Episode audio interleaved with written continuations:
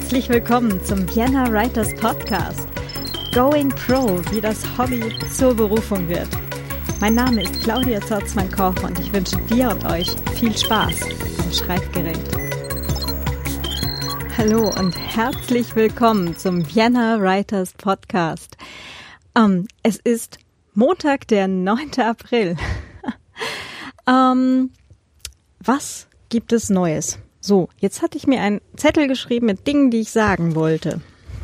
Schauen wir mal.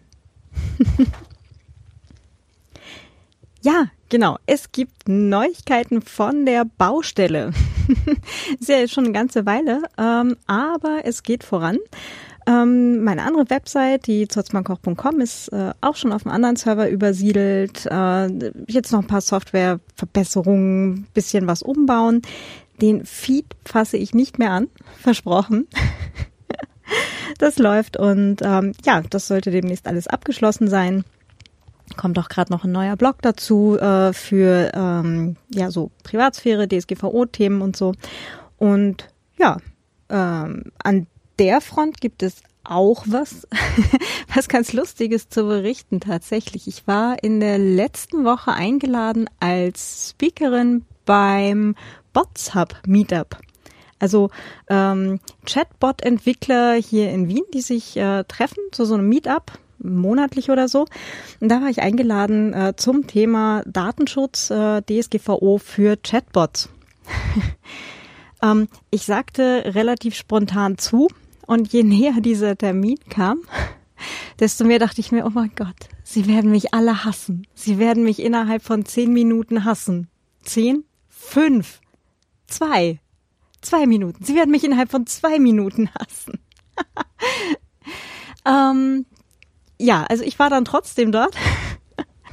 es war äh, sehr spannend. Es waren sehr interessante Diskussionen. Ähm, ganz viele äh, technische Dinge, wo man merkt, okay, die sind halt auch in dieser Gesetzgebung eigentlich so nicht bedacht worden, ähm, weil äh, einfach so Datenübertragung, wie funktioniert das eigentlich und so. Und ähm, ja, ähm, ich glaube, sie haben mich nicht alle gehasst, aber äh, es war trotzdem mal ganz, ganz spannend, ähm, quasi so von der anderen Seite ähm, da vorne zu stehen. Und äh, ja, war auf jeden Fall eine sehr, sehr coole Erfahrung. Ähm, Camp Nano, genau, das läuft auch gerade noch. Camp Nano Vrimo. Ähm, ja, ich habe mal alle Pläne über Bord geworfen, also auch alle, die ich noch gar nicht hatte, und habe was Neues angefangen. Und zwar äh, begründet darin, dass hier in Österreich äh, gerade diese neue Gesetzgebung für dieses sogenannte Sicherheitspaket äh, stattfindet, stattgefunden hat. Und ähm, ja, es jetzt hier sehr danach aussieht, dass es zu einem Überwachungsstaat mutiert, somit äh, Videoüberwachung äh, und so weiter und so fort. Und äh, da gab es dann auch den Punkt Staatstrojaner. Ähm, also in Deutschland gibt es das ja auch schon seit einer ganzen Weile, dass ähm, bei äh, diversen Straftatbeständen, wie auch immer, oder bei begründetem Verdacht, ähm, unter Hashtag Terrorismusabwehr ähm, Menschen in einem sehr intimen Bereich, also halt auch primär ihr eigener Rechner, ihr eigenes Smartphone, äh, überwacht werden können. Na, und ähm, ja, das ist halt alles etwas schwierig, ähm, weil es da natürlich wirklich äh, im, im gestreckten Galopp rechts an Orwell und Co. halt dran vorbeigeht. Und äh, da war jetzt für mich dann so die Frage, naja, wie lange wird denn das dann dauern, bis sich das Ganze dann halt auch einfach auf technischer Seite rächt? Wir haben das im letzten Jahr gesehen, halt mit WannaCry und Co., dass äh, binnen weniger Tage äh, durch eine so eine Malware, oder es waren ja dann halt eigentlich, ich glaube, drei Wellen waren es, äh, mit zwei nochmal etwas äh, mutierte Versionen davon, wenn ich es gerade richtig in Erinnerung habe, ähm, dann halt wirklich halt auch kritische Infrastruktur schon betroffen war. Ne? Es ging an Krankenhäuser, es waren ähm, Verkehrsbetriebe äh, mit betroffen, äh, wenn halt auch vielleicht noch nicht die Kernsysteme, aber es war halt schon hinter der Haustür. Ne? Also es war nicht mehr nur, ja, das geht da so meilenweit an uns vorbei, sondern es war wirklich schon direkt in der Infrastruktur der jeweiligen äh, Institutionen. Ne? Und ja, jetzt war dann so für mich die Frage, naja gut, wenn der Staat jetzt halt auch äh, sich eh, eh schon seit Jahren, aber jetzt dann halt auch legal, also in legalisierter Weise am Schwarzmarkt für äh, ähm, für Malware und, und Sicherheitslücken beteiligt, denn also wirklich unser Steuergeld dafür ausgegeben wird, dass für die gesamte Welt die ähm, technischen, die technische Infrastruktur bewusst äh, lückenhaft gehalten wird. Ja? Weil man braucht ja für ähm, um eben diese äh, Telefone und Rechner von verdächtigen Menschen äh, zu überwachen, muss man da über Sicherheitslücken reingehen. Das geht nicht einfach so. So, um diese Sicherheitslücken zu bekommen oder da diese, diese Türchen verraten zu kriegen, muss man sich eben bei bestimmten Firmen melden, die solche Sachen entweder verkaufen auf sehr dubiose Weise oder das irgendwo am Schwarzmarkt tun. Und das wird jetzt dann halt für Steuergelder gemacht. Nicht geil, so richtig nicht, ist aber so.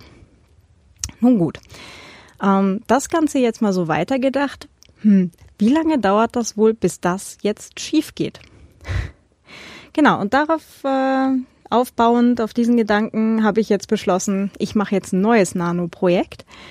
Habe mein anderes äh, angefangenes, äh, etwas Sci-Fi angehauchtes Projekt mal zur Seite gelegt und plane da jetzt mal den technischen Weltuntergang. Hm. Und es wäre mir wirklich, wirklich lieb, wenn ich mich irre. Also so für, für unsere Alltagswelt wäre mir das sehr, sehr lieb. Genau. Ja, äh, apropos äh, Weltenbau. Man baut sich so seine Realität oder auch die in den Büchern. Und da geht's jetzt direkt weiter mit der Lena Falkenhagen zum Thema Weltenbau. Viel Spaß. Ja, äh, hallo Lena. Hallo liebe Claudia. Willkommen zurück im Vienna Writers Podcast. Dankeschön. ähm, ja, äh, die, das heutige Thema ist äh, Weltenbau. Ja. Ähm, und zwar hat sich das ja so ergeben eigentlich vom, vom letzten Mal, wo wir uns unterhalten haben. Das war ja äh, damals ein bisschen sehr spontan.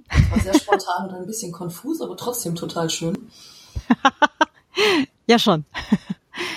ähm, genau, und ähm, es ging jetzt, also du hast ja sehr viel Erfahrung im Bereich Fantasy schreiben, ähm, andere Welten erzählen, ähm, genau, sich die vorher natürlich ausdenken und so weiter.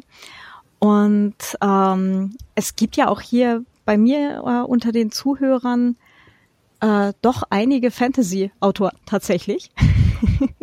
Oder welche, die es werden wollen. Genau. ähm, ja, sag, wie bist du ähm, eigentlich so zum Fantasy-Schreiben gekommen? Warum hast du nicht einfach äh, ja so in der in der heutigen Alltagswelt geschrieben? Du meinst so echte Literatur? ja, Schnickschnack. Nein, nein, nein. ähm, das war äh, Schuld daran war äh, wie bei so vielen Autorinnen und Autoren, glaube ich, äh, das schwarze Auge. Äh, ich war elf Jahre jung und äh, Nachbarskinder riefen an und sagten, du, wir haben da das coole Spiel ähm, und wir bräuchten da noch jemanden, hast du Bock? Und äh, ne, so als elfjähriges Kind denkt man sich, okay, was ist denn das? Aber ich bin hingegangen und habe dann anfang, angefangen, äh, mit elf Jahren das schwarze Auge zu spielen. Ähm, und hatte eigentlich vorher schon beim Lesen wahnsinnig viel Interesse an alles, an allem, was so fantastisch fantastische Elemente hat. Also ich habe mit elf den Herrn der Ringe gelesen. Ich habe ähm, auch im selben Alter Bram Stokers Dracula gelesen. Ähm, ich habe äh, dann mich natürlich in der, Stadtbibliothek meiner Heimatstadt damals äh, durch die gesamte Kinderabteilung gepflügt und Jugendlichenabteilung gepflügt und alles gelesen, was mir unter die Finger kam. Und irgendwann, wenn man so jugendlicher wird, da fängt man dann langsam an, Qualität zu erkennen oder auch eben Mangel, Mangel daran zu erkennen. Und irgendwann stand ich da und dachte mir, das Buch ist so scheiße, das kannst du besser. okay. Also so der klassische Einstieg zum Schreiben eigentlich. Ähm, verdammt ist das schlecht, das kann ich besser. Und dann habe ich das probiert und habe durch meine Connections zum schwarzen Auge halt auch da äh, dann verhältnismäßig schnell, also erstmal eine Kurzgeschichte geschrieben und dann vier Romane quasi von Jahr zu Jahr. Ähm, hatte also quasi meine Wurzeln in der Fantasy. Und ähm, die Liebe ist geblieben, auch wenn ich mich dann im professionellen Autorenleben erstmal dem historischen Roman zugewandt habe.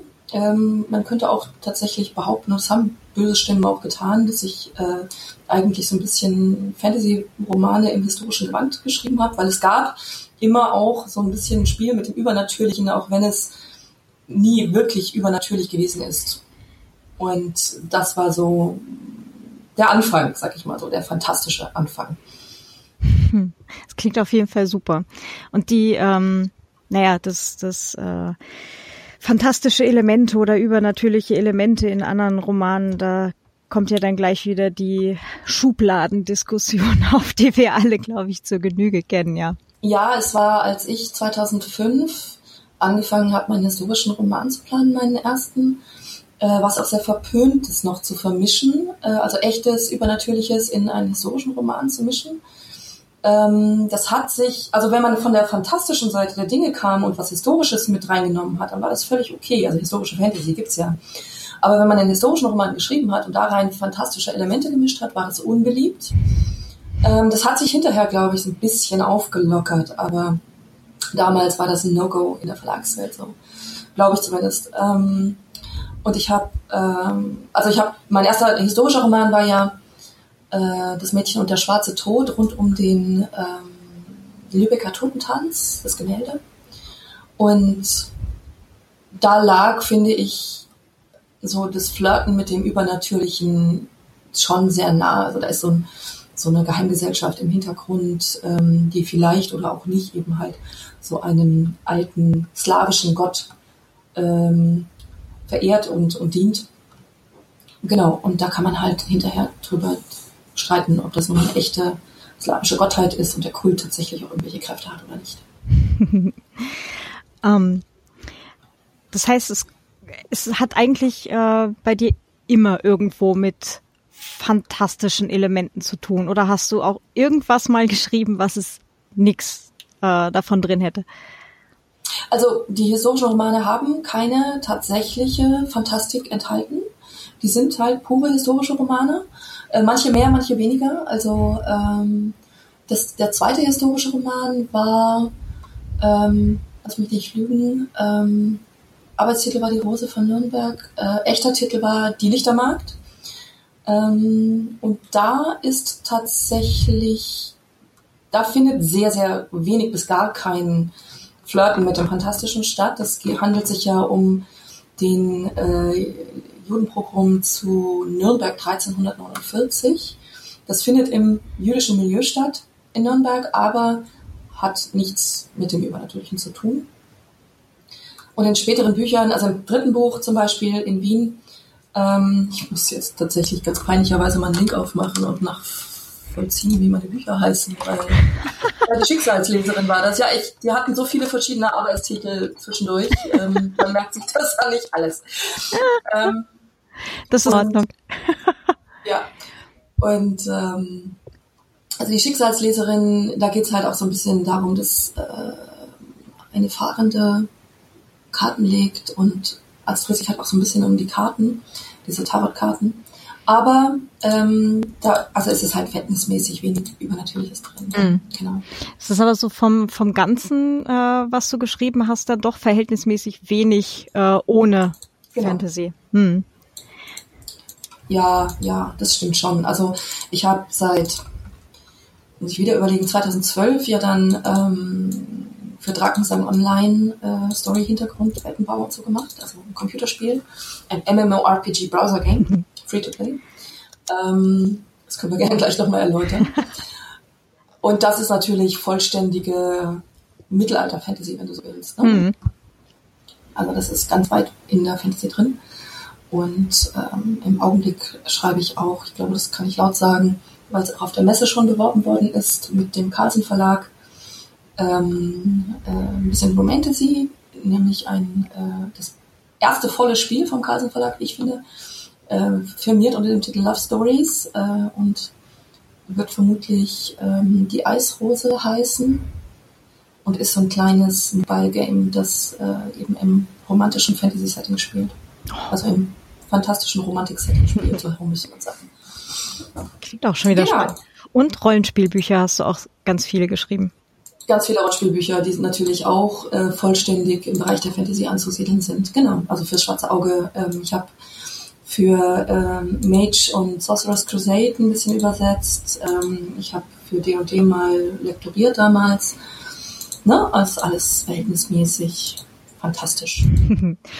Okay, das heißt, äh, ich bin bei dir mit der Frage nach Weltenbau an der richtigen Adresse. Hervorragend. Das will ich hoffen. Stell einfach deine Frage und wir gucken, ob sie mehr oder weniger schlau sind. Oh je.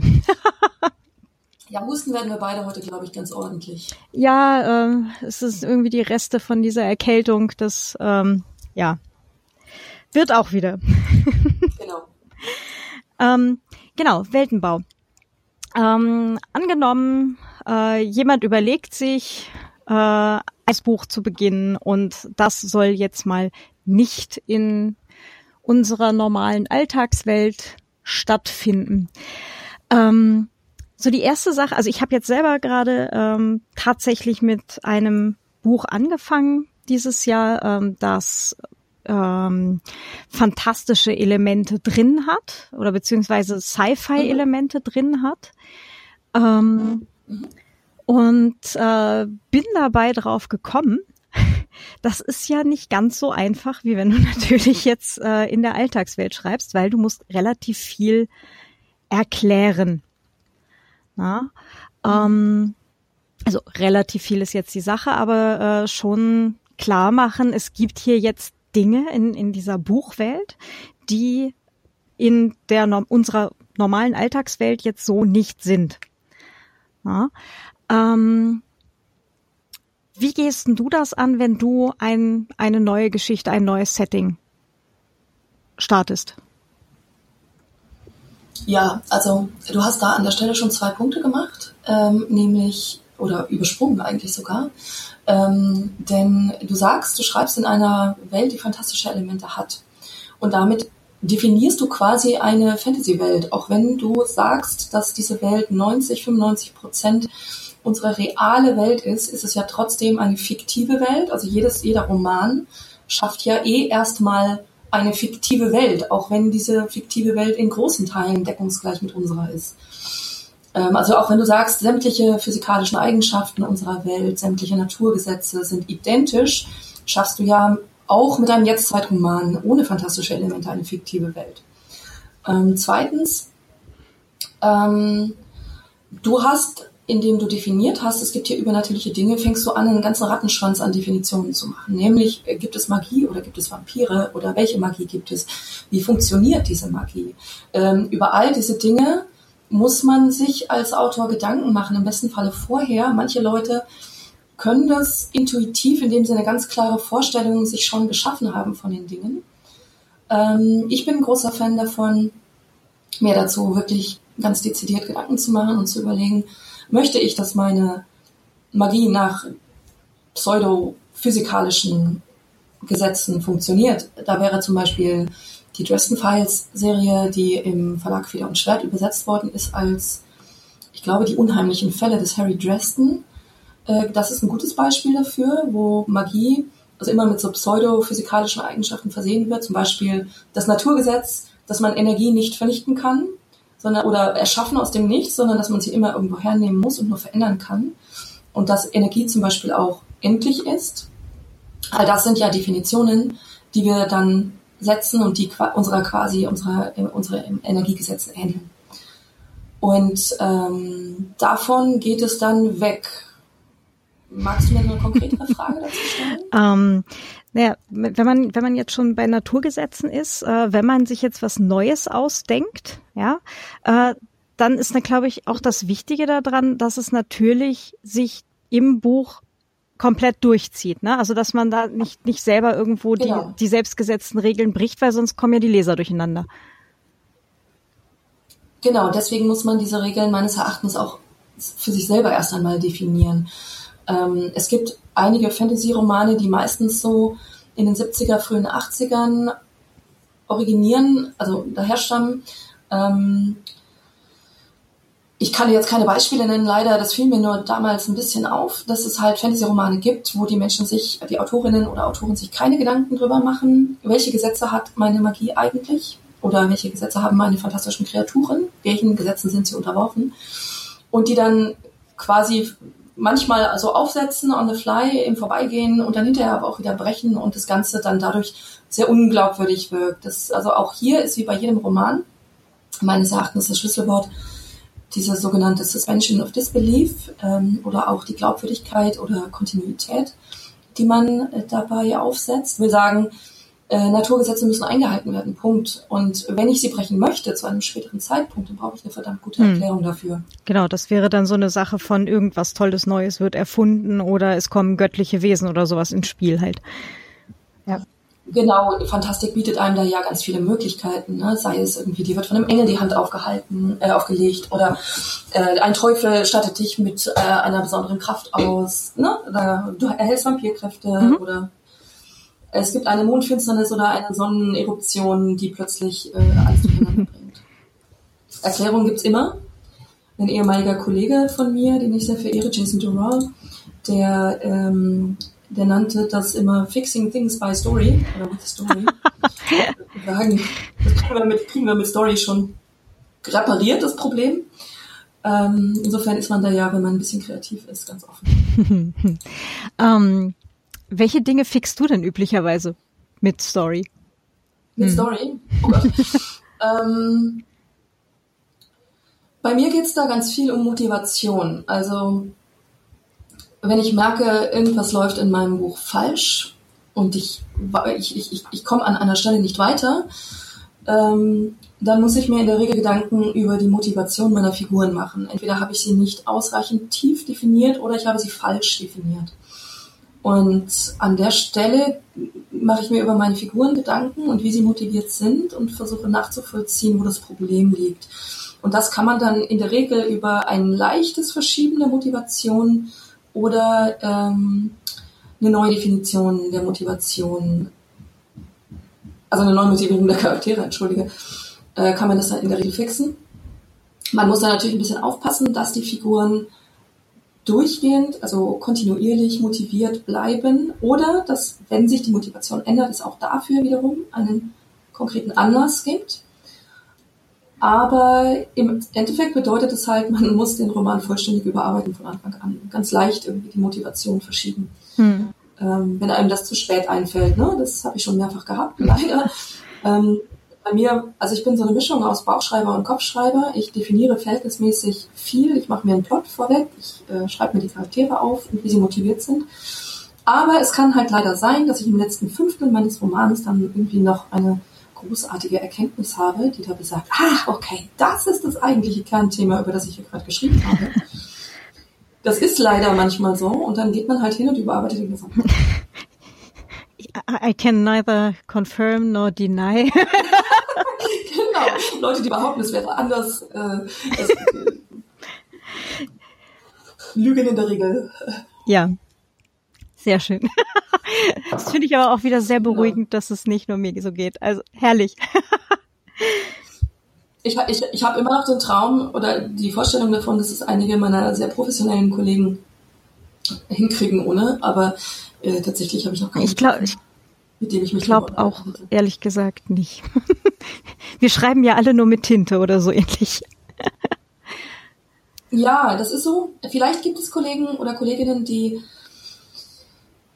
denen das, also ich will nicht sagen, Schnurzpiep egal ist, das möchte ich nicht behaupten, ähm, aber die sich über manche Dinge einfach weniger Gedanken machen und eine konkretere Vorstellung von den Dingen schon haben und das so umsetzen. Und wenn ihnen dann im letzten Fünftel der Gedanke kommt, Mensch, was anderes wäre aber irgendwie viel geiler, dass dann halt, also entweder denken sie da nicht so drüber nach, weil sie haben ja einen fixen Plan, oder sie sagen sich, ich kann die Zeit jetzt nicht mehr investieren, ich gebe das jetzt so, aber ist auch geil. Ich weiß es nicht. Ähm, Vielleicht ist es so, aber wie gesagt, ich habe noch mit niemandem äh, darüber gesprochen, äh, jetzt so ganz konkret. Äh, natürlich schreibt, äh, spricht man oft über Schreibprozesse, aber jetzt nicht in der Tiefe mit den Redigierungswahnsinnigen, die teilweise so stattfinden. Ähm, Schreibprozess, wo du es gerade sagtest. Das heißt, äh, wie sieht das bei dir konkret aus, wenn du quasi eine neue Welt anfängst? Du machst ein neues Dokument auf und dann? Mhm. Haha. Okay. Ähm, es gibt für mich zwei unterschiedliche Ansätze für Ideen oder für Bücher oder Grundideen für Bücher. Ähm, das eine ist, wird in der Regel bezeichnet als Character-Driven und das andere als Story-Driven. Ähm, es kommt so ein bisschen drauf an, was für mich so das Ei ist der, der Geschichte. Entweder habe ich eine tolle Charakteridee und eine Szene vor im Kopf und dann definiert sich alleine aus dieser Szene oder diesem Charakter schon mal eine ganze Menge, die man niederlegen kann. Wie zum Beispiel, der Charakter ist übrigens ein Vampir. Wir sagen, es gibt Vampire. Was gibt's denn noch alles? Oder ähm, es gibt hier eine subtile Magie im Hintergrund, die brauche ich, weil der Charakter sich irgendwie bedroht fühlen soll. Ähm, oder halt, wenn ich eine Story-Idee habe, also eine Story-driven eine Idee habe, dann äh, wäre das zum Beispiel ein, oh mein Gott, großes Fantasy-Epos rund um Licht und Schatten oder rund um Feuer und Eis oder, ne, um ein bekanntes Beispiel zu zitieren. Ähm, und an der Stelle gibt's, glaube ich, auch ein bisschen andere Schulen. Entweder man beginnt mit der Charakterdefinition und schaut sich dann an der Stelle an, was für Definitionen für meine Welt fallen da eigentlich nebenbei so vom Baum. Und die andere Schule ist, ich definiere meine Welt. Ich habe da eine dezidierte Meinung zu. Ich glaube fest daran, dass Leute, die erst die Welt definieren und dann die Figuren beziehungsweise den Charakterkonflikt äh, in der Regel irgendwann ein großes Problem haben, weil ihnen die Welt nicht im Wege stehen wird. Also meine Art und Weise ist eher wirklich der charaktergetriebene Ansatz und dessen, was meine Vorstellung der Story um diesen Charakter alles schon an Definitionen trifft. Und das schreibe ich dann auf und entwickle natürlich die Welt in einer bestimmten Tiefe weiter. Ich weiß ehrlich gesagt nicht, ob es Leute gibt, die, also ich habe davon gelesen, dass es Leute gibt, die wahnsinnig viel Zeit investieren, ihre Welt zu definieren, aber das ist bei mir ähm, so ein bisschen der Prokrastinationsansatz, ehrlich gesagt, weil man da irgendwie versucht, so perfekt wie möglich zu sein und sich dabei ganz viel ins Schreiben drückt. Sehr schön. Äh, es gibt übrigens es gibt auch eine, eine Podcast-Folge zum Thema Prokrastination. Ich liebe Prokrastination. Prokrastination hat eine ganz wichtige Funktion, finde ich. Aber ähm, ja, man muss halt zwischendurch doch auch noch zum Schreiben kommen. Das stimmt allerdings. Ähm, das heißt, dein Vorschlag wäre, mach mal die Welt so in groben Umrissen klar, definier die, die Naturgesetze und dann kümmere dich um die Charaktere. Ähm, Eingehend. Für mich, also mein Ansatz wäre tatsächlich ganz konkret, erst einmal den Charakter zu definieren, beziehungsweise mir die Story rund um den Charakter so aufzuschreiben, wie ich sie gerade im Kopf habe. Ich will sagen, dass, da kommt dann eine, eine grobe Outline schon bei raus, also eine Plot-Outline. Ähm, und dann gehe ich hin und definiere meine Welt ähm, in Abhängigkeit von dem Charakter und der Story. Ähm, weil, wie gesagt, halt dadurch, dass ich sage, ich möchte eine Geschichte über, keine Ahnung, Glaubenskrieger im 15. Jahrhundert mit Fantastikeinschlag oder sowas ähm, erzählen, da treffe ich halt schon sehr viele Definitionen. Mhm. Und ähm, dann muss man halt hingehen und sagen, okay, ich bin ein Glaubenskrieger und der soll irgendwie kämpfen können. Ich brauche eine Religion dafür. Für die Religion brauche ich da eigentlich eine Kirche zu. Oder sind das alles Vigilanten? Ähm, haben die ihre Götter wirklich gesehen? Oder ist das nur ein Aberglaube, ein Mythos? Ähm, ist das ein fanatischer Kult? Gibt es noch andere fanatische Kulte? Dann fange ich an, mir ganz viele Fragen zu stellen und äh, zu versuchen, Antworten darauf zu finden. Das können auch erstmal vorläufige Antworten sein, weil man ja nicht Leonardo da Vinci ist und irgendwie nicht die, der Weisheit letzter Schluss ähm, quasi im ersten Wurf hinbekommt. Wir sagen, das äh, muss auch in der Regel eine ganze Weile äh, vor sich hin brüten und dann wieder ein bisschen liegen gelassen werden. Und dann greift man es wieder auf und guckt sich das mit einem frischen Blick an.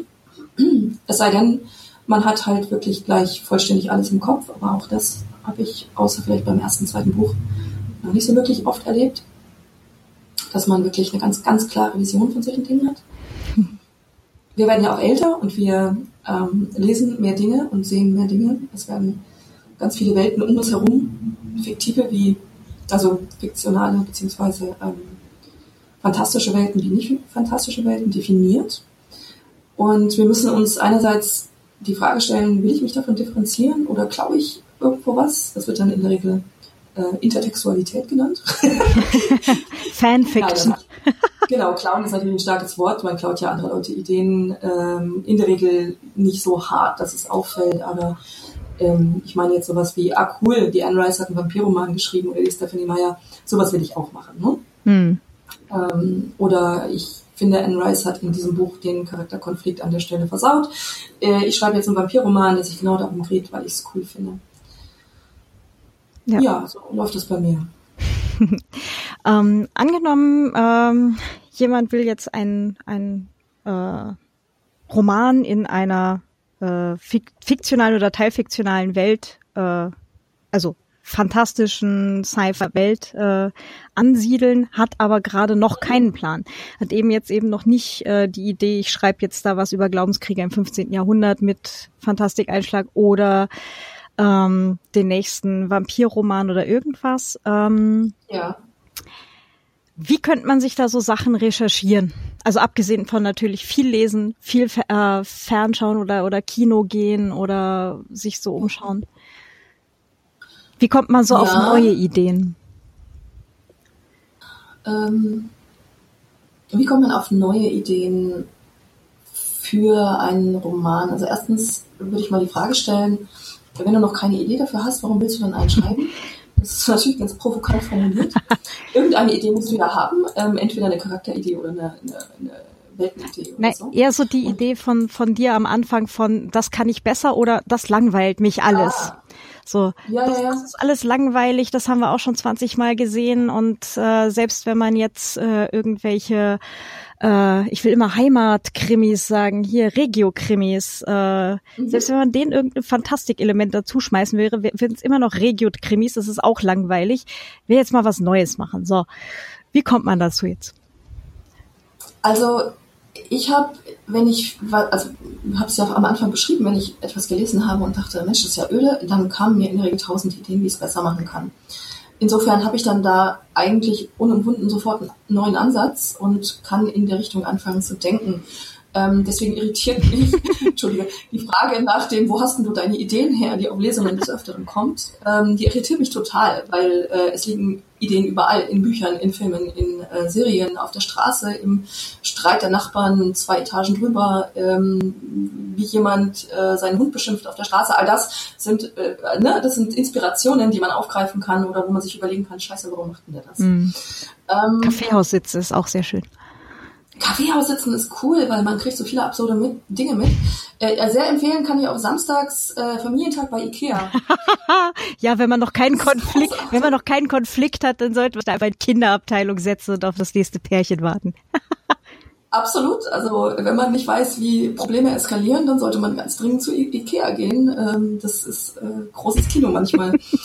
äh, die Leute, die da arbeiten, müssen so unfassbar abgestumpft sein. Ähm, ich hatte nur gerade so vor meinem inneren Auge, wie man dann irgendwie so mit drei Kilo Popcorn sich dann da irgendwo. Ja, ach ja. Sehr hübsch. Sehr hübsch. Wir sollten mal Autoren-Sessions machen, vielleicht in der Nähe des Kinderparadieses oder so, des Bällebads. äh, mit, einer Packung, mit einer Packung Popcorn, mit einem Laptop auf dem Schoß und das ist ein bisschen, ist das laut. Ja. Sehr schön. Du hast das auch gerade vor deinem inneren Auge, oder? Absolut, ja. ja.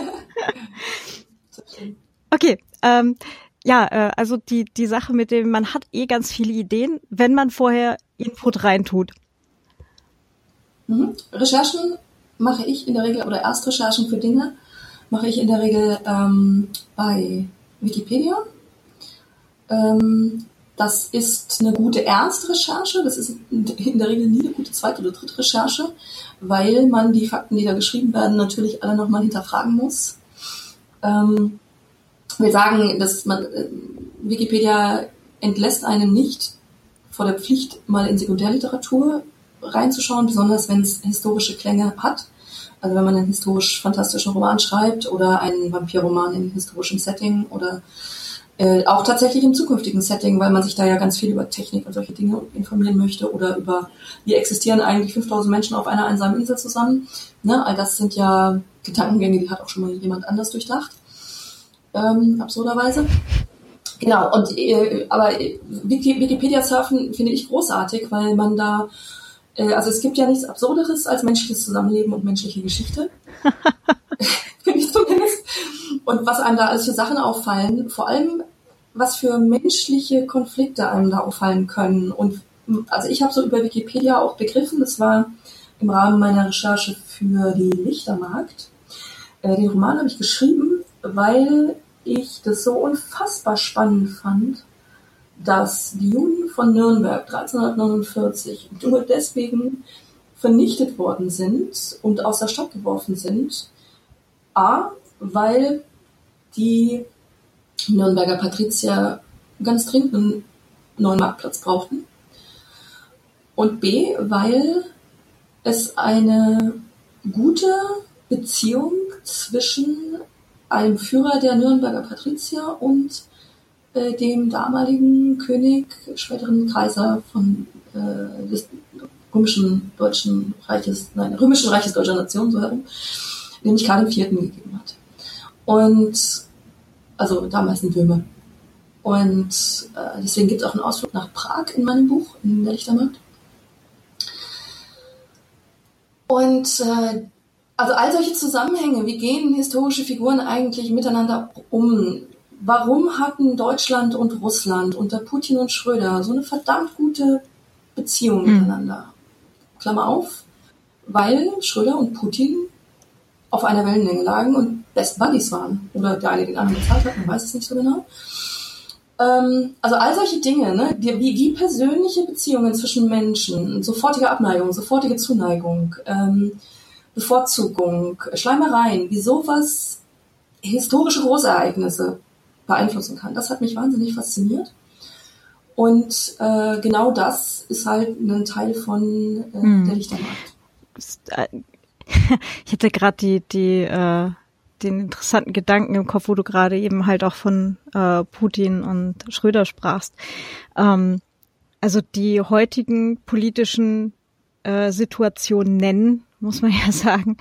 Äh, das hätte sich ja eigentlich auch keiner ausdenken können. Also äh, ja, Nee, du bist irre gehalten worden, wenn du gesagt hast, äh, wenn du vor zehn Jahren einen Roman geschrieben hättest über die Rückkehr des Neonationalismus in Deutschland, ähm, über eine Partei mit 12,6 Prozent, also eine rechtsnationale Partei mit 12,6 Prozent im Bundestag. Ähm, da hätten mich die Leute mit Steinen beworfen und aus dem Verlagshaus gejagt. Also, ja, oder in Österreich ähm, ist hier ja auch nicht besser. Das lag ne? also, einfach, äh, richtig, bei euch ist es nicht besser. Ähm, also ich habe mir das vor zehn Jahren nicht erträumen können und wollen. Ähm, vielleicht gab es sogar Autoren, die das getan haben, weil sie die Zeichen besser gelesen haben. Ist gut möglich. Ähm, ja, ja, ja. Aber äh, die, die Realität an sich bietet ja äh, so viele äh, Steilvorlagen eigentlich, ja. Also ich, äh, wir hatten ja auch äh, immer, also hier hier in Wien äh, eine freundliche Dame bei der Polizei, die für äh, in dem Fall die mörderischen Schwestern halt als äh, Ansprechpartnerin da war und die uns dann die uns dann halt auch immer mal ein paar ganz nette Geschichten so aus dem Nähkästchen erzählt hat. Und da gab es dann hier auch einfach in dem Fall tatsächlich Todesfälle in Wien, ja, das kriegst du an keinem Lektorat vorbei. Das glaubt dir einfach keiner, ja. Das ist ähm, ja das hat dann schon äh, entweder etwas sehr Groteskes oder teilweise auch wirklich was Fantastisches an sich. Man sollte es halt für die Geschichte vielleicht ein bisschen anders darstellen, aber es ist trotzdem ähm, eine, eine schöne Inspirationsquelle halt auch, ja. Also.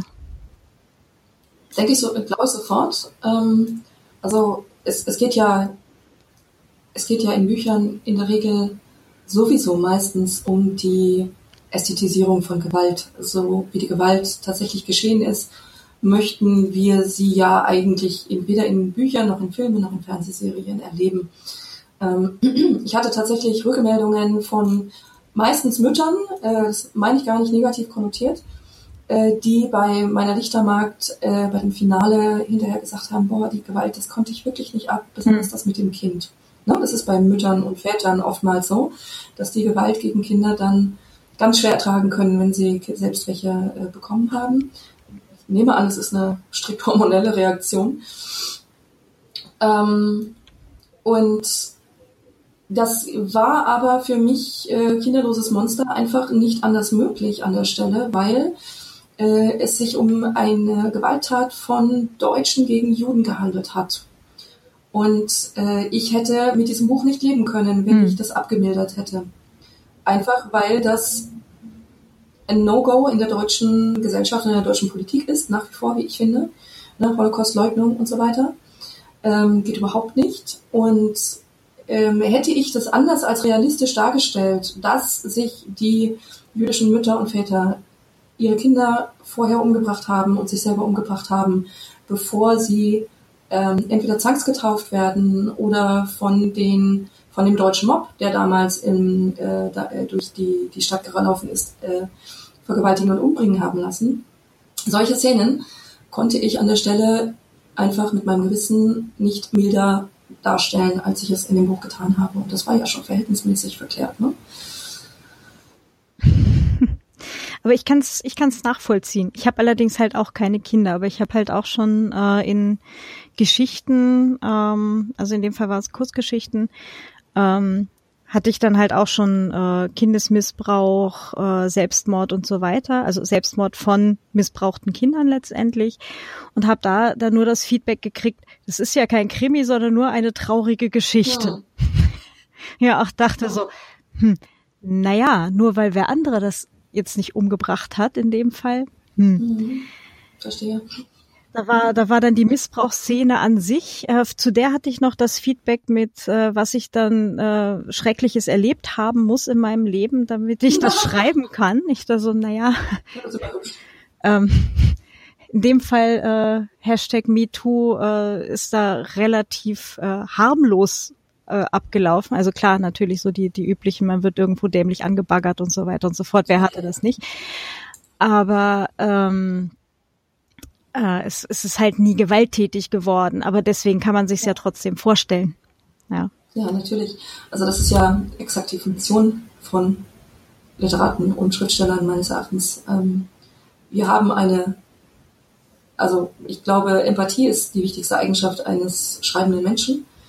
Äh, manchmal kann es auch zu viel sein, aber sich in andere Leute Schuhe hineinzuversetzen oder in andere Leute Situationen hineinzuversetzen, das ist äh, essentiell fürs Schreiben, ähm, finde ich, wenn man mit einem bisschen Anspruch schreiben möchte. Also wenn man halt auch ähm, ein Thema hat oder, oder, also ich will jetzt nicht sagen eine Message, weil Messages finde ich immer blöd, äh, wenn man da mit dem erhobenen Zeigefinger daherkommt, aber ähm, ich, ich finde, was ein Schriftsteller halt sehr gut machen kann und darf und sollte, ist Fragen stellen.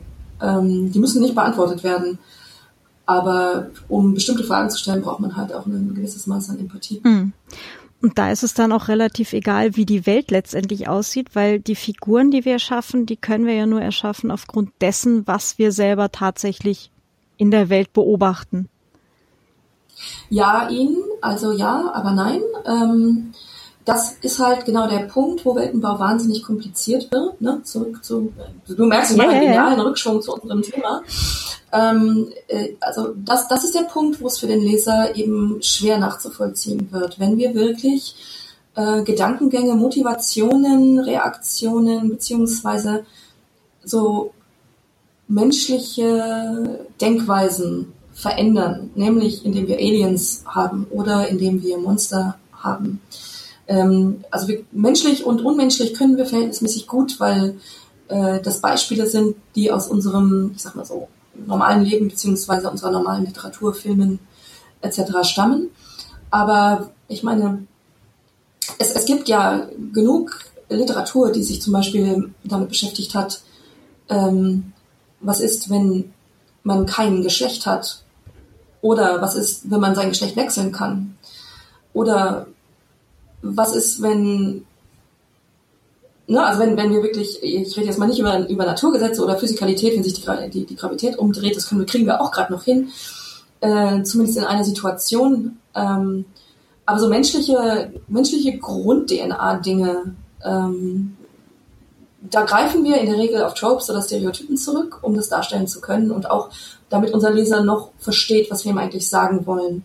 Wenn wir jetzt dahergehen und sagen würden, ähm, ne, jetzt gehe ich wieder ein bisschen aufs Physikalische beziehungsweise auf die Naturgesetze ein, eine Welt, wie sähe eine Welt aus, in der die Gravitation 2G leichter wäre oder es keine gäbe, äh, wie funktioniert das, die, wo die Dinge nach oben fliegen, woher kommt es, wie, wie, wie denken wir das durch? Ähm, äh, das ist genau der Punkt, den man als Weltenbauer dann machen muss, dass man sich sagt, ich verändere, also ich ziehe aus dem Papierhaus, aus, aus dem, wie sagt man, Kartenhaus unserer Gesellschaft oder unserer, äh, der Welt, wie sie im engsten zusammenhält, um irgendwie ganz schlau Goethe zu zitieren. Äh, ich ziehe eine Karte raus. Fällt es zusammen oder wie ordnet sich das neu? Also indem ich zum Beispiel, ähm, hat ja, haben ja vielleicht in der letzten Zeit viele Leute gesehen, ich habe es mit sehr viel Begeisterung gesehen, äh, Altered Carbon, mhm.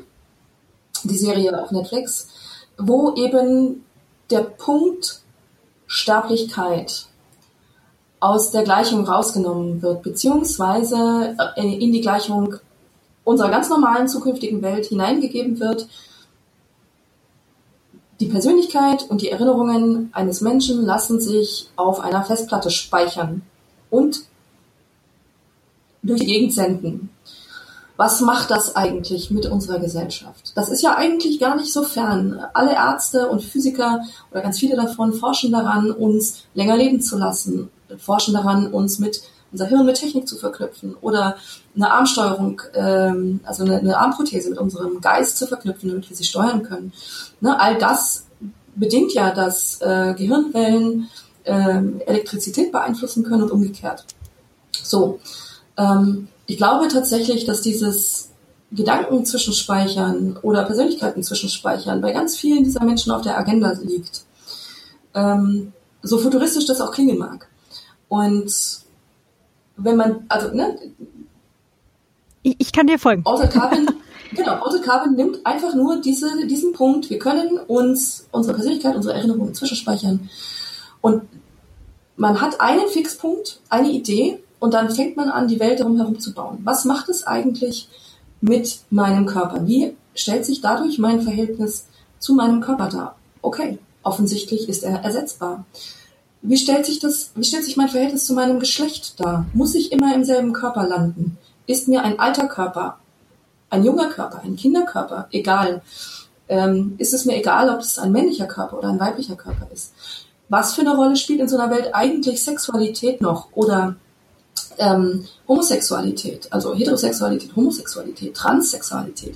Ist es überhaupt noch ein Gesellschaftsphänomen, ein Gesellschafts Problem mit Transphobie, mit Homophobie, gibt es das überhaupt noch? Oder kann das eigentlich gar nicht mehr existieren, weil es sein kann, dass ich morgen, ähm, wenn ich gestorben bin, mein Geist wurde hochgeladen, äh, gelandet bin in einem männlichen Körper, ähm, stellt das für meinen Partner ein Problem dar? Oder für mich? Oder ist das ganz normal, weil er liebt mich? Ähm, dann gehen wir weiter. Wie verändert diese eine Entscheidung über Persönlichkeiten lassen sich hochladen? Äh, wie verändert das äh, den Staat, die Polizei? Äh, in Ortet Carbon sind sie ja hingegangen und haben dann tatsächlich, also ich weiß, es gibt eine Romanvorlage, ich muss leider bekennen, ich habe sie noch nicht gelesen, das kommt noch. Ich auch noch nicht, ähm, aber ich kenne die Serie schon. genau. Genau, also der, der Roman soll halt auch noch besser sein und teilweise anders sein. Sehr, die Serie weicht wohl sehr stark ab von der Vorlage, was ja nicht immer schlecht sein muss.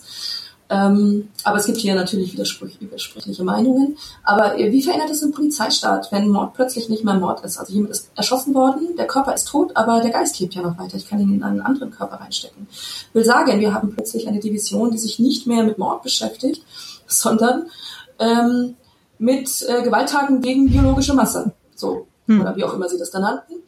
Ähm, und dann geht's hin, eine neue Division zu schaffen, nämlich ähm, Real Death, also der wahrhaftige Tod. Was passiert, wenn jemand meine Platine zerstört hat und ich halt nicht wieder herstellen hm. kann?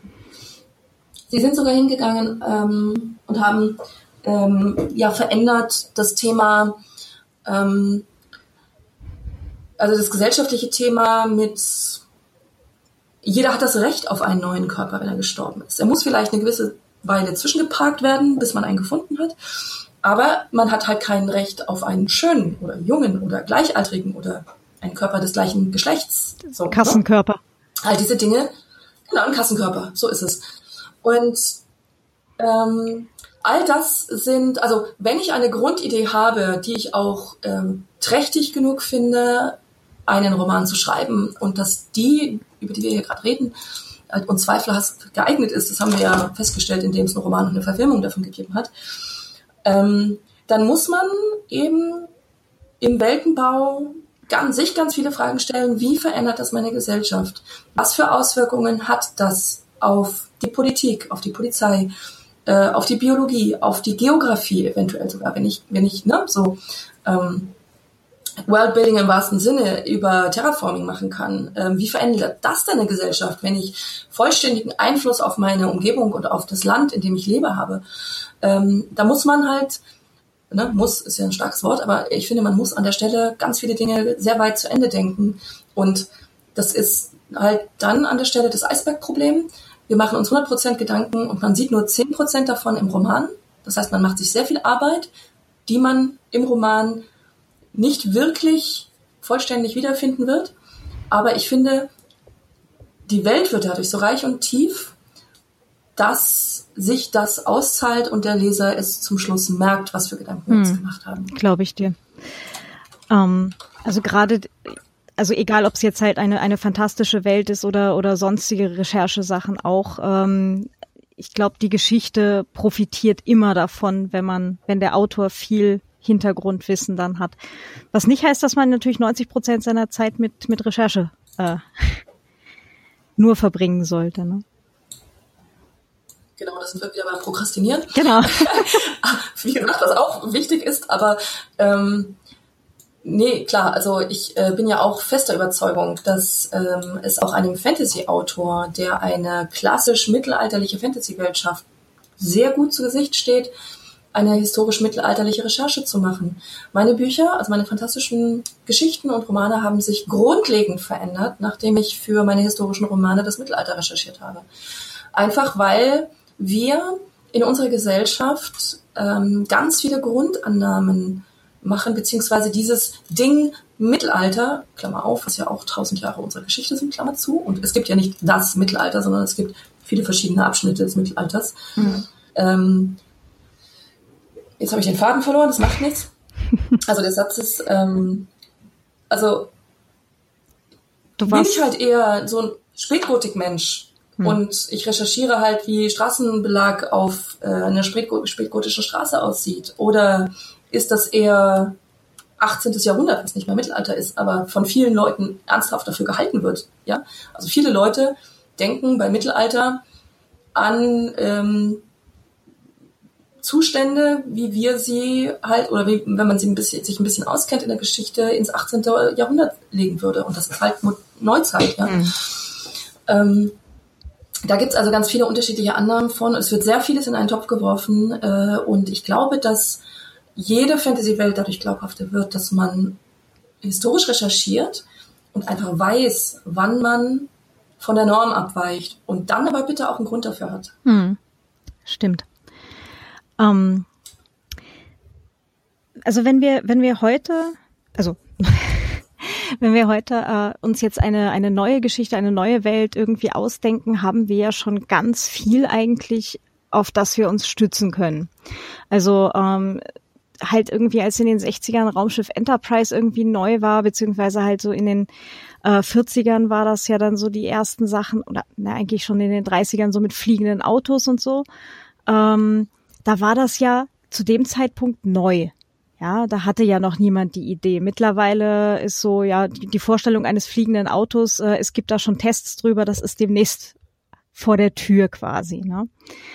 Ähm, also wir haben heute eigentlich schon einen sehr reichhaltigen Vorstellungsschatz ähm, entgegen äh, den Autoren, die halt irgendwo in den 30ern, 40ern, 50ern geschrieben haben. Ähm, Frage, wie neuartig oder wie schockierend oder wie abgehoben muss eine Idee sein, um tatsächlich noch äh, sensationell zu sein? Abgehoben oder neuartig? Ähm, ich glaube, dass viele Autorinnen oder Autoren ähm, oft denken, sie müssen das Rad neu erfinden. Das müssen sie, glaube ich, nicht. Denn je abgefahrener und abgehobener eine Idee ist, desto weniger nachvollziehbar wird sie auch durch den Leser oder die Leserin. Wir sagen, auch wenn man eine Fantasy-Welt erschafft oder eine Science-Fiction-Welt erschafft, dann sollte man meines Erachtens 80, 90 Prozent dieser Welt exakt so belassen, wie sie in unserer Welt sind, weil wir sonst zu viel erklären müssen und der Leser uns nicht mehr folgen kann. Die Welt wird dadurch einfach zu fremdartig. Zum Beispiel ähm, gibt es in meiner Welt ein pferdeartiges Wesen mit schwarz-weißen Streifen oder nicht? Wenn ja, sollte ich es Zebra nennen. Wenn nein, sollte ich kein anderes Wesen, das irgendwie 20 Zentimeter breiter ist, größer ist oder quakt, erfinden, das auf vier Beinen durch die Gegend läuft und schwarz-weiße Streifen hat. Es sei denn, ich kann es mit einem relativ klischeehaften Catch-all-Begriff wie schwarz-weiß gestreifter Dackel oder sowas erklären. Sonst weiß der Leser einfach nicht, was, äh, was ich meine und wird dadurch tatsächlich abgestoßen, weil er sich in der Geschichte nicht verorten kann. Ähm, so, ich hatte zu dem Thema gerade noch einen anderen Gedanken, abgehobene Ideen, beziehungsweise du fragst, wie abgehoben und neu muss es sein. Klischees sind ja auch unsere Freunde, genau aus diesen Gründen, weil sie unseren Leserinnen helfen, sich zu verorten und in die Story hineinzufinden. Und ich fürchte, gerade bei professionellen Büchern beziehungsweise bei Mainstream-Büchern äh, besteht gar nicht so viel Drang, neue Ideen zu entwickeln. Es wird ganz vieles gelesen, was schon mal da war. Liebesgeschichten zum Beispiel in einer Dreiecksbeziehung. Gibt es wie Sand am Meer, wird es auch immer neue wie Sand am Meer geben. Ähm, das Schema ist immer verhältnismäßig ähnlich. Es gibt keine globalen Epiphanien oder neuen äh, Punkte, die da reinkommen und die Leute lesen es trotzdem wie geschnitten Brot. So, das erstmal so zur harten Realität. Zum Selbstanspruch, äh, ne, das ist, kann natürlich was anderes sein. Ich möchte mich auch nicht ständig wiederholen äh, müssen, weil das ist langweilig für mich und ich finde auch für meine Leser. Mhm. Zum Thema abgehobene Ideen und Science Fiction und wie neu muss es sein? Ja, es war ja irgendwann alles mal. Ja, genau, da ist das Thema. Hm. Ja, da ist das Thema, das ich suchte. Mm, ich habe mich kürzlich mit einem äh, Freund von mir unterhalten, der ähm, also Geschäftsführer des IIT ist, das ist das Institut für Innovation und Technik in Berlin. Und ähm, der liebe Volker sagte, alle Science-Fiction-Themen unserer Zeit sind in den 50er Jahren erfunden worden. Lena, sag mir, warum gibt es im Augenblick keine Neuerungen, die Autorinnen oder Autoren sich ausdenken, die so zukunftsweisend sind und so neu, dass es interessant wird und dass man darüber nachdenken möchte. Also diese ganzen Konfliktthemen wie Spannungsfeld Mensch und Maschine, künstliche Intelligenz und was macht sie mit uns? Manipulation des menschlichen Geistes über Technik äh, und, und, und, ne? das Sterben oder Nicht-Sterben, wie wir es jetzt im Unsterblichkeitsprinzip äh, beziehungsweise Altered Carbon haben.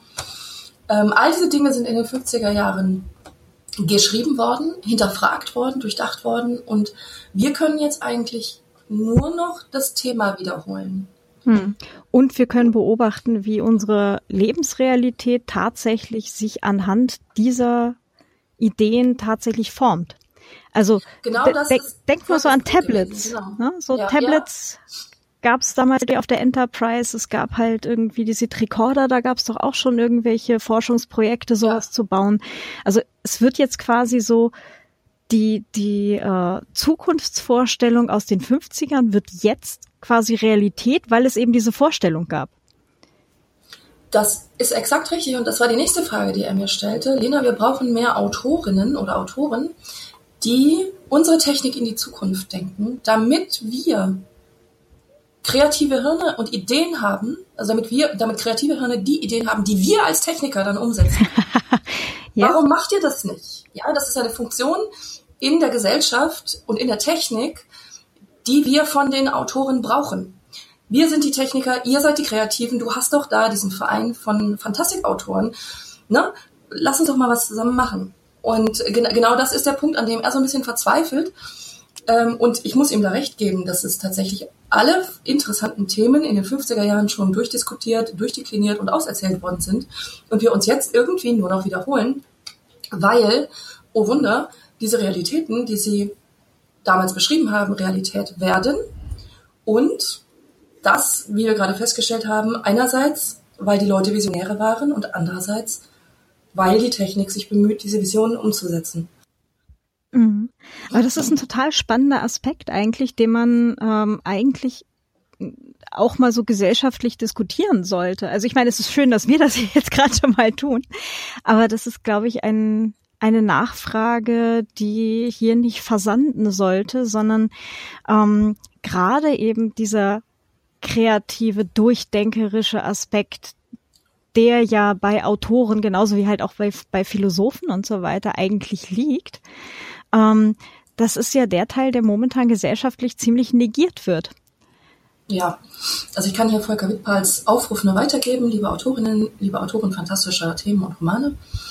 Ähm, erzählt uns doch mal, wie unsere aktuelle Technik unsere Lebensform und Gesellschaft in 20 Jahren beeinflussen wird. Oder in 30 oder in 60.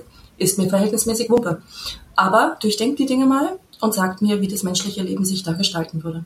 Mhm. Das wäre spannend. Und vor allem, was für Technik dann sich daraus eventuell wiederum ergießt, damit unsere lieben Techniker was haben, was sie umsetzen können, unsere Ingenieure. Ja, das wäre super. Ich glaube, das, das sollten wir dann. Vielleicht können wir das bei der Kriminale oder so mal auf äh, eine breitere äh, Säule stellen oder so. Ja, ich glaube, die Kriminale ist nicht ganz der richtige Punkt dafür. Vor allem, weil ich noch nicht genau weiß, ob ich dort sein werde. Ah, hm. ähm, aber ähm, wir hatten das Thema auf dem letztjährigen Branchentreffen von Pan in Berlin. Da hat der Volker Wittpal nämlich genau diese Frage gestellt. Der hat so ein bisschen aufgezeigt, was für Technik, wie du, wie du das gerade eben machtest. Ne? Mm, Tablets haben, also ich weiß nicht genau, in welcher Literatur Tablets als erstes vorkamen, aber sie sind gebaut worden man forscht im Augenblick am Beamen, ja.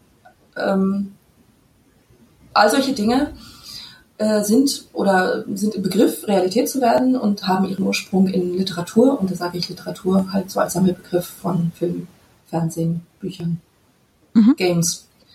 Ähm, und ähm, das hat, da hat er einen Talk zu dem Thema gehalten, also einen, einen Vortrag und ähm, hat unseren Pan, also unseren fantastischen Autoren, genau das schon gesagt. Ich habe keine Ahnung, ob da jetzt schon was bei rumgekommen ist. Vielleicht ist das auch eine Saat, die längerfristig und immer wieder gesät werden muss. Aber die Frage ist so ein bisschen, warum können wir nichts Neues mehr erzählen? Warum sind diese Ideen denn alle zusammen schon, schon gedacht worden? Gibt es also hat sich unsere Gesellschaft vielleicht nur technisch weiterentwickelt, aber in ihrem Kern nicht so weit, dass wir schon neue Themen stellen können. Ne? Ach so, dass ich jetzt nicke, äh, hören die Hörer jetzt nicht. ähm, ja, ähm, das sind aber halt auch genau die Kernfragen, ähm, wo wir jetzt für, für unsere Geschichten, für die Stories, für, für das, was wir erzählen wollen, tatsächlich auch alle mal in uns gehen können und, äh, und das dann halt auch entsprechend aufnehmen, ja. Genau, absolut, denkt mal drüber nach. Äh, denn ich wüsste sehr gerne, ähm, waren die Leute vor 50 Jahren einfach näher am Thema, waren die intelligenter, visionärer, visionärer, glaube ich. als wir. Bitte? Visionärer, glaube ich, weil damals war ja jetzt gerade durch eben ähm, ja, diese ganzen Space-Programme, wo dann halt auch in den, in den 60ern tatsächlich die ersten Raketen zum Mond flogen und so weiter. Aber gerade in der, in der ganzen Vorbereitung dazu und mit dem Atomantrieb, was damals halt total neu war, ähm, also total neu, haha, ist ja auch schon aus den 20ern, aber ähm, das hat halt dann irgendwie auch mal so 20 Jahre gebraucht und dann kam es dann halt eben über ähm, diverse Autorengeschichten, wie auch immer, in die, in die Kultur rein, in die Popkultur.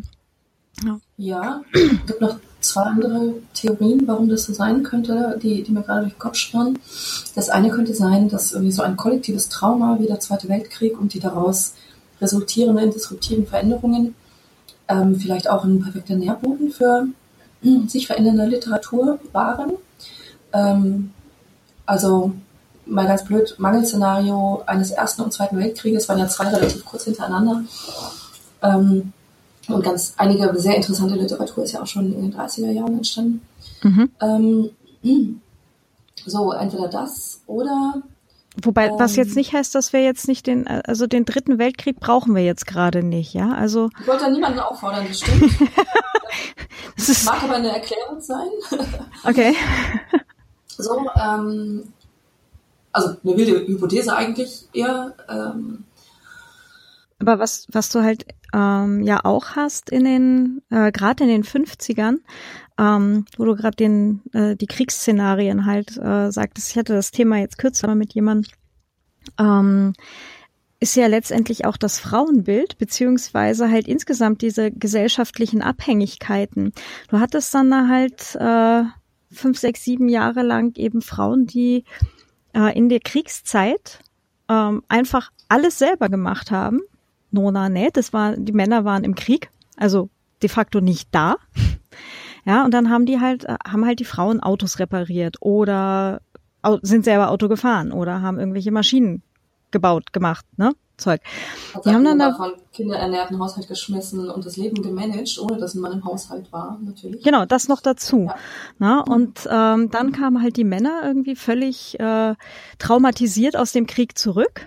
Ja, sind nach Hause gekommen, haben festgestellt, scheiße, da werden sie eigentlich auch nicht mehr gebraucht, im Sinne ja. von. Vor allem sind, wollten sie in die Welt zurückkehren, die sie kannten und haben die aber nicht mehr vorgefunden, weil genau. der Krieg nicht nur sie, sondern halt auch das Zuhause so verändert hatte und die Frauen so genau. verändert hat. Ja. Genau, und dann hast du aber in den 50er Jahren so diese Pendelbewegung zurück, wo es dann, ähm, wo du dann halt über so Pin-Up-Zeichnungen und so weiter ähm, eine Gewalt gegen Frauen ästhetisiert hast, somit übers Knie legen auf dem Arsch und die äh, ganze Werbung und so weiter, ja. damals mit das das Mütterchen zu Hause halt, natürlich hübsch und äh, mit Wespentaille und äh, hohen Absätzen daheim, die dann da irgendwie tut und wascht und kocht und so weiter. Ähm, wo du dann eben genau dieses gegenteilige Bild dann plötzlich in der Popkultur hast. Ne? Ja. Also wo es halt immer diesen, diesen Pendelausschlag in, in beide Richtungen halt gibt und dass das irgendwie das ist, was sich jetzt dann durchgesetzt hat, eine ganze Weile lang wieder, so bis in die 80er rein eigentlich, ja. bis die Frauen das nächste Mal irgendwie wieder laut wurden. Ähm, ist halt auch schon irgendwie irritierend eigentlich, weil vorher war es ja eine ganze Weile, eine ganze Weile, halt zumindest die Kriegsjahre über, ähm, konnten die schon ganz gut alleine, ne? Ja. Ich habe ja gerade kürzlich mit Erschrecken festgestellt, dass ähm, ein Ehemann noch ohne Einwilligung der Frau in den 70er Jahren ihr Konto schließen konnte.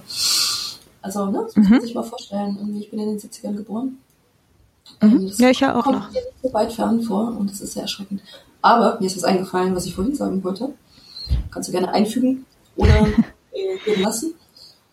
Ähm, ich habe vor puh, zwei oder drei Jahren eine Lesung von ähm, George R. R. Michael in äh, Martin, Entschuldigung, genau, weiß ich nicht auf Michael komme, von George R. R. Martin in Hamburg äh, gehört, gelesen, moderiert von äh, Dennis Scheck. Und was die 50er Jahre mit der damals vorhandenen Technik auch so wahnsinnig von unserer Zeit heute unterscheidet, und das ist halt die zweite Begründung oder die zweite These möglicherweise dafür, dass ähm, im Augenblick ähm, nicht so wahnsinnig viele innovative neue Zukunftsvisionen getroffen werden, ist, dass damals Technik positiv besetzt war und die Zukunftsvision eines Lebens mit Technik eine heilvolle war. Damals war, wir reisen zum Mond, wir reisen zum Mars, noch ein Versprechen. Der George Martin sagte, er hätte sich ums, ums Verrecken nicht ausmalen können, dass man mal die ganzen äh, Space Programs einstellt, also dass man eben nicht mehr zum Mond fliegt und nicht mehr zum Mars fährt, dass diese technologische Entwicklung an dem Punkt ein Ende haben würde äh, und dass sich das nicht mehr, also weder im gesellschaftlichen noch im finanziellen Sinne nicht mehr, äh, äh, nicht mehr auszahlt. Und ähm, damals war Technik und mehr Technik und bessere Technik ein Heilsversprechen.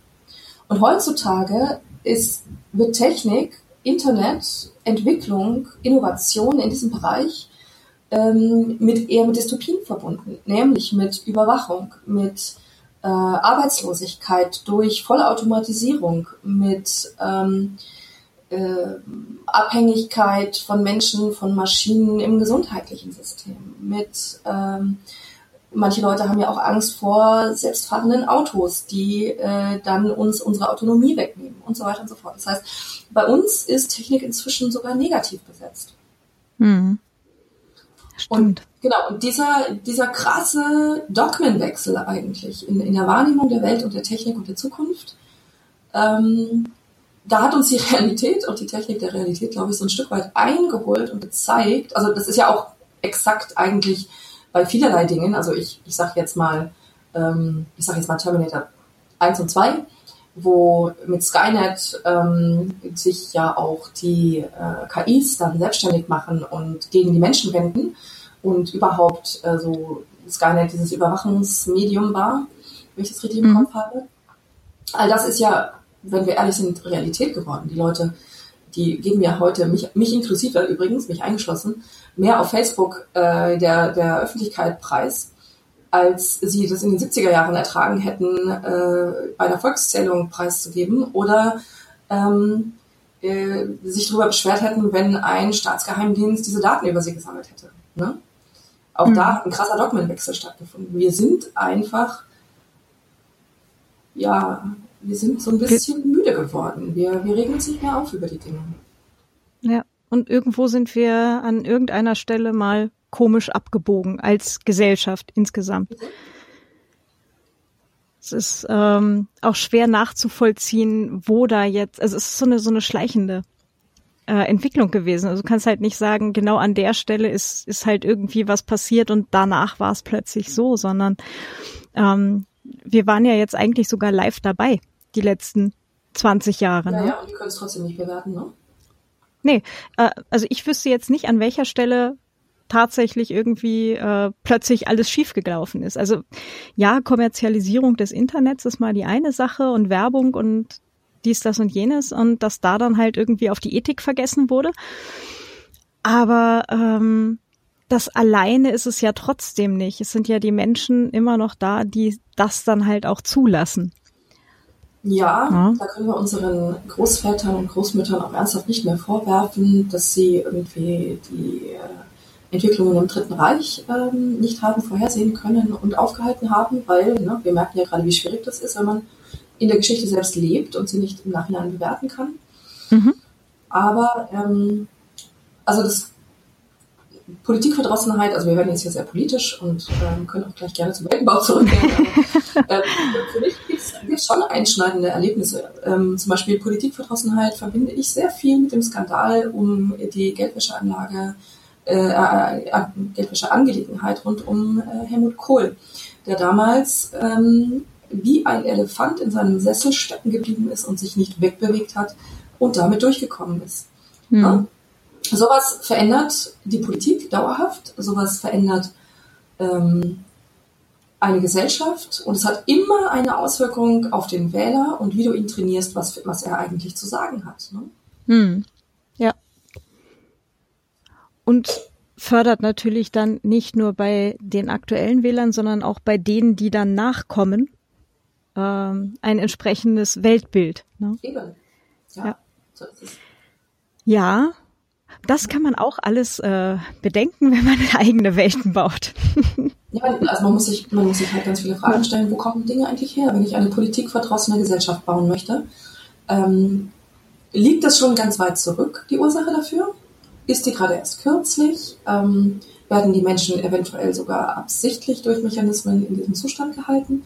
Ich will jetzt keine Real-Life-Weltverschwörungen irgendwie anstreben. Das sind jetzt alles fiktive Fragen, beziehungsweise Fragen für eine fiktive Welt, die ich aufmache. Mm. Also da, da, ähm, da braucht man halt klarer eine Ursache und eine Wirkung, damit die, der Leser sie eben nachvollziehen kann. Hm. Und da eben nicht genau so so wie wir eben gerade bezüglich der, der realen uns umgebenden Welt äh, ratlos da sitzen und nicht wissen, äh, was jetzt äh, eigentlich dazu geführt hat.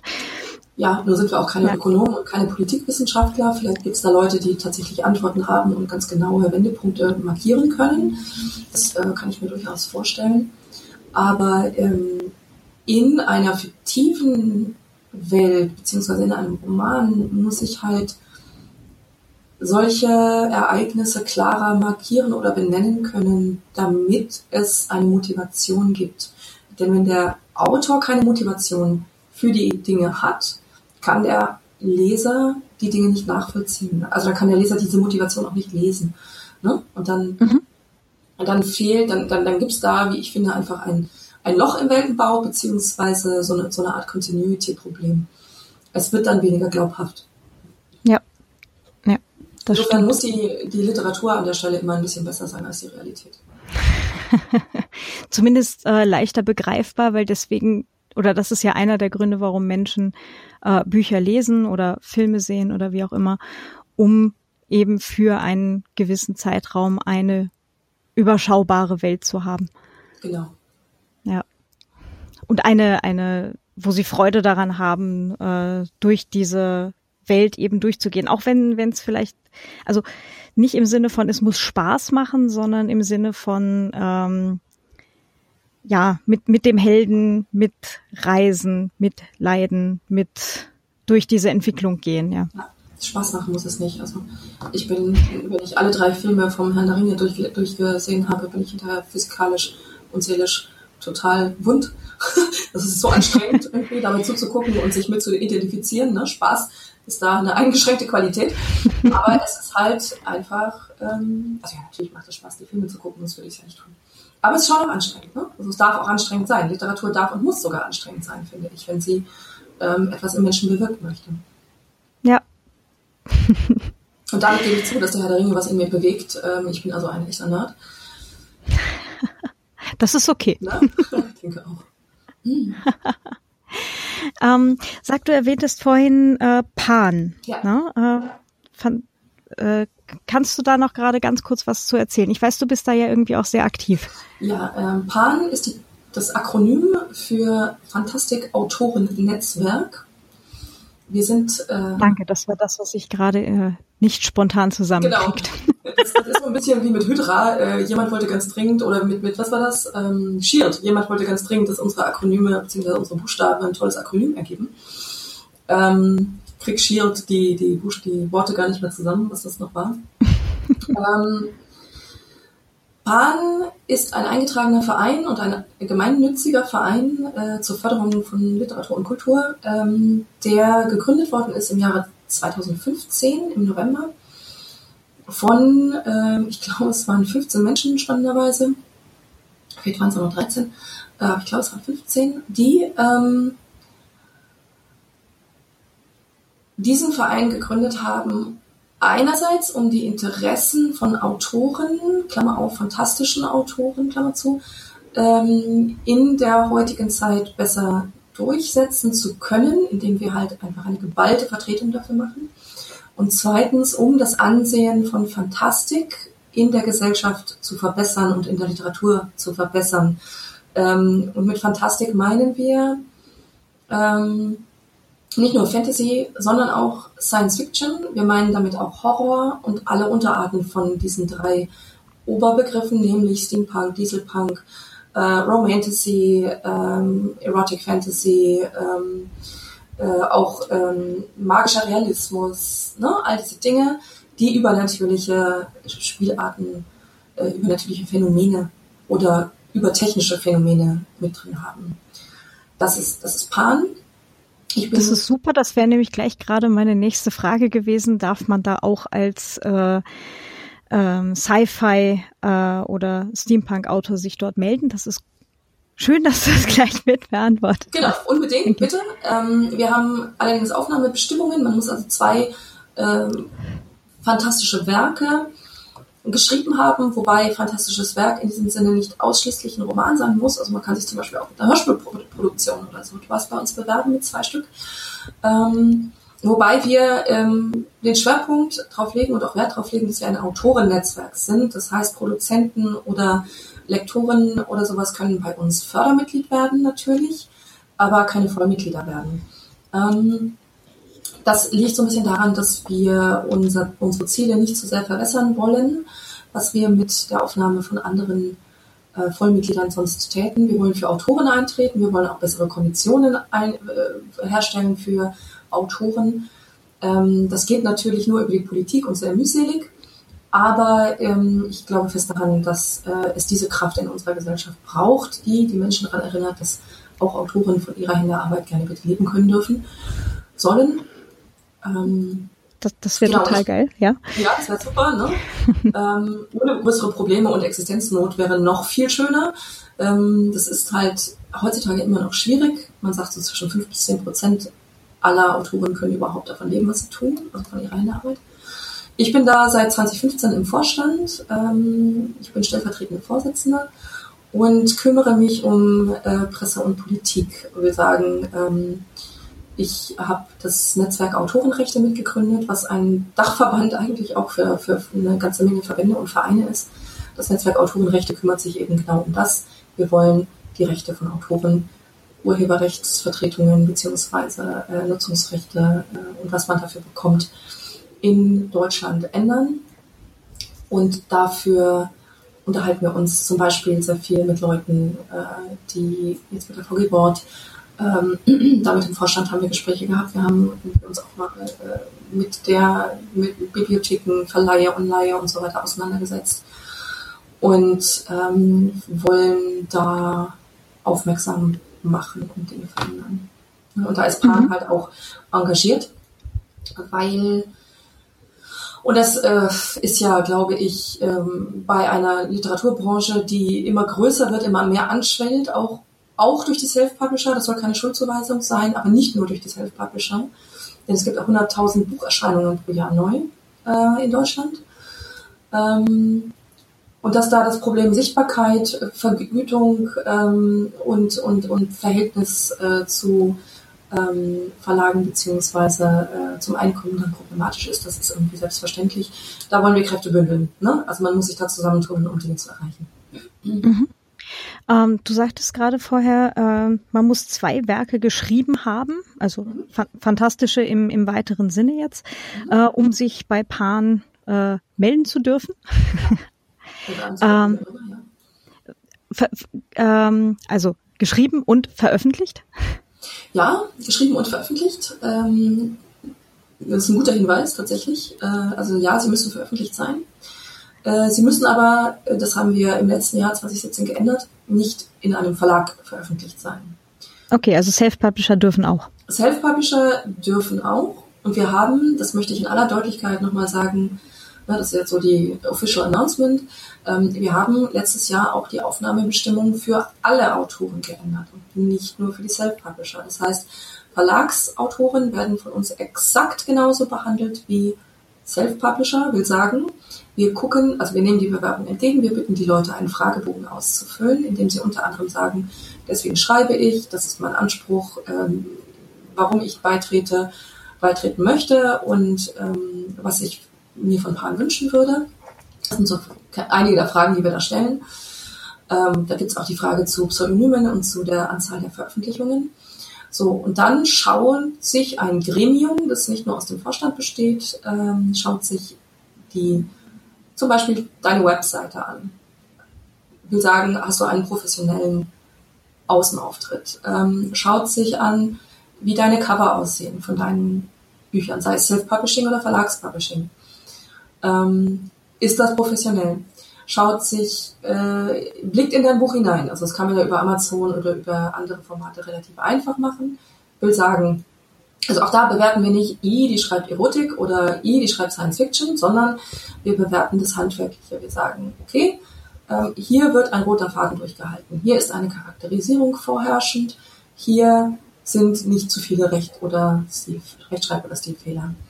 Ne? Also wir möchten gerne schauen, weil wir ein, Verlag, ein, ein, ein Verein mit dem Anspruch sind, professionelle Autoren zu vertreten, beziehungsweise Autoren mit professionellem Anspruch zu vertreten. Äh, deswegen schauen wir uns halt auch dein Werk genau an und ähm, versuchen selber zu beurteilen. Und ich glaube, das gelingt uns in der Regel, weil wir äh, einige Lektorinnen auch äh, und Literaturwissenschaftlerinnen in dem Gremium haben, versuchen zu beurteilen, ob das einem Anspruch genügt. Mhm. Denn das war so ein bisschen der Punkt, der uns am Anfang davon abgehalten hat, sofort Self-Publisher aufzunehmen, war einfach dieses, wie, wie, teilen, wie teilen wir die Spreu vom Weizen, ohne dass wir jetzt irgendwie alle, die sich bewerben, aufnehmen müssen. Das können wir nämlich nicht leisten. Und damit wir das Kernprofil, das ich eben beschrieben habe, also professionelle Autoren und Autoren mit professionellem Anspruch, dass wir das beibehalten können, obwohl wir Self-Publisher aufnehmen. Ne? Denn wir wollten damit klar machen, es reicht uns nicht nur, wenn jemand mal ein Kapitel auf seiner Webseite veröffentlicht hat für Umme. So, ne? Das mhm. wollten wir halt nicht. Das mag sogar ein gutes Kapitel sein auf der Webseite, aber darum geht es uns nicht. Es geht uns auch nicht um Hobbyautoren. Nee, ist klar. Also schon äh, ein professioneller Anspruch muss da sein. Äh, zwei Bücher müssen veröffentlicht sein und äh, mhm. genau zwei Werke, Entschuldigung, genau. und dann äh, kann man sich auch bei Pan melden und äh, da in den Genuss dieses Vereins kommen. Genau. Also Coole Sache. Claudia. Hast du eine fantastische Veröffentlichung oder zwei? Wie gesagt, ich schreibe gerade an einem. Dran, sehr gut. An, ja, das ist das erste und ich muss es auch erstmal fertig kriegen, weil ähm, auf die Art und Weise bin ich ja überhaupt zu der Frage gekommen, weswegen ja. ich dich eingeladen habe. Die Sache mit diesem Weltenbau, ähm, wenn man halt eben nicht in der uns umgebenden Realität äh, seine Geschichte an, ansiedelt, äh, weil ich da gerade selber äh, sehr mit experimentiere. Mhm. Und ähm, es ist halt so dieses so leichtes Schwanken zwischen ähm, wie viel What the fuck muss drin sein, um die Leser zu begeistern. Ja. Also wie, wie viele, wie viele neue oder oder äh, äh, nicht übliche Elemente ja. Ähm, müssen drin sein, um halt irgendwie klar zu machen, dass es sich halt um eine um eine fiktive Science-Fiction angehauchte Welt handelt. Mhm. Uh, und wie viel, uh, wie viel muss halt bekannt sein, damit sie halt trotzdem weiterlesen und sich halt irgendwie da drin zu Hause fühlen. Ja, ja. ja. Ähm, genau. Das ist halt so ein, ein Balanceakt. Das ist ein Balanceakt und eine Abwägen jedes Mal. Ähm, ich empfehle allerdings ähm, meinen Lesern oder seinen Lesern oder deinen Lesern ähm, auf Seite 1 bis 3, ich mache es in der Regel auf Seite 1, glaube ich, hoffe ich, ähm, einen Grund zu geben, warum sie es weiterlesen sollten und auch, auch schon einen Marker haben, der in die Richtung geht, die du setzen möchtest. Ähm, das muss nicht die volle, ungefilterte, ganze langweilige Wahrheit sein. Denn ehrlich gesagt, wenn man den Leuten die ganze Wahrheit sagt, hat man nichts mehr zu erzählen. Aber eine Andeutung oder der Hinweis, oh verdammt, wie kann denn das sein? Ne? Ähm, mhm. Zum Beispiel, dass man, also um jetzt bei dem Unsterblichkeitsprinzip von Richard Morgan zu bleiben, ähm, die, die Andeutung, dass den Leuten ihr Körper, wenn er kaputt geht, dass das sogar verhältnismäßig egal ist. Und da stellt man sich die Frage, ey, warum denn? Ne? So. Ähm, also ich, ich, ich finde, man darf die Leute nicht auf Seite 375 davon überraschen, dass da eventuell was Übernatürliches oder Zukünftiges, also Science-Fiction-mäßiges passiert, sondern, und das ist ja auch nur im Sinne des Spannungsaufbaus und Erhaltes, dass man gleich am Anfang schon eine Spuren setzt, die in diese Richtung gehen, damit man dann mitdenken und mitfiebern kann und sich als Leser Fragen stellt. Ne? Das wäre meine Empfehlung. Super. Ähm, das heißt, äh, diese Empfehlung, die werde ich mir jetzt gleich mal zu Gemüte führen. Haha. ähm, ich denke eh gerade äh, im im Hinterkopf schon schon an mein Mask. Ich, äh, ich glaube, ich war da auf einem auf einer guten Fährte, aber das geht immer natürlich noch besser. Das geht immer immer besser. Genau. Irgendwann muss man ah. einfach mal abgeben. Genau. Ähm, magst du den Hörern gerade noch verraten, wo sie dich im Netz finden? Ah, das mache ich gerne. Ich habe ähm, im, Augenblick nur noch zwei Homepages. Ähm, es waren nur drei. Äh, und zwar ähm, gibt es eine Homepage, ähm, die man unter www.falkenhagen.de findet. Äh, wenn man sich anschauen möchte, was ich im Spielebereich, also im Computerspielebereich mache, dann kann man sich auch unter www.1narrative, also narrative.de oder .com umschauen, also onenarrative.de. Ähm, das ist aber mit einer Eins am Anfang geschrieben. Genau, dann habe ich einen Twitter-Account, den man unter dem Namen Lena Falkenhagen findet, sowie einen Facebook- und Instagram-Account, bei dem das auch so ist. Alles unter Lena Falkenhagen. Und ähm, ich bin da auch gar nicht so. Wenn mich Leute Dinge fragen, dann antworte ich in der Regel. Nicht immer unmittelbar, aber meistens antworte ich. Du bist zumindest ein bisschen öfter auf Facebook als ich, ja. Das scheint ja nicht so richtig viel was zu heißen, aber äh, also ja, mein Facebook-Konsum habe ich da in der letzten Zeit ein bisschen zurückgefahren, beziehungsweise meine Nutzung. Ähm, bei Twitter fluktuiert das immer so ein bisschen, aber ich schaue da regelmäßig rein. Passt, super. Dann ganz, ganz herzlichen Dank. Ja, ähm, ich danke dir. Ich bin schon sehr gespannt, wie viele äh, neue Sci-Fi und Fantastik-Autoren sich über die nächste Zeit dann vielleicht äh, natürlich erstens bei Pan melden und zweitens halt insgesamt auch, äh, wie viele Autoren, Autorinnen darauf kommen, sich vielleicht auch immer mit der vorhin gestellten Frage nach, wie wird unsere Welt jetzt in 20, 30, 50, 60 Jahren aussehen, mit der dann auseinandersetzen. Darum. Markiert mich auf Facebook, wenn ihr auch habt. ich will es wissen. Alles klar. Das ist eine Ansage. Wie sieht unsere Welt in 20, 30 Jahren aus? Wie entwickelt sich die Technik? Wie entwickelt die Technik uns? Oh ja, berechtigte Frage. Hm. Ja. Super, dann ganz, ganz herzlichen Dank und äh, bis bald mal wieder. Ja, hoffentlich. Liebe Claudia, dir auch einen ganz herzlichen Dank, dass du mich eingeladen hast. Immer wieder gerne. Genau, tschüssi. Ciao. Das war's auch schon wieder für heute. Ähm, in der nächsten Woche geht es weiter mit Jennifer Wind zum Thema Stimmbildung und Lesetraining. mi, mi, mi. Äh, ich wünsche euch noch einen ganz, ganz wunderschönen Tag. Äh, habt viel Spaß, ganz viel Spaß bei euren eigenen Projekten. Ähm, wenn ihr dann gerade schon irgendwo im Internet prokrastiniert, schaut doch mal auf patreon.com slash Vienna Writer vorbei oder äh, hört euch einfach durch ein paar andere äh, Podcast-Episoden durch. ähm, ich nehme auch sehr gerne äh, Bewertungen auf iTunes oder Panoptikum.io. oh weia. und ähm, ja, und verratet sonst natürlich auch allen, dass ihr diesen Podcast hier cool findet und äh, wo die anderen ihn auch finden können. Ja, dann bis zur nächsten Woche. Habt einen wunderschönen Tag und bis bald. Eure Claudia. Ciao.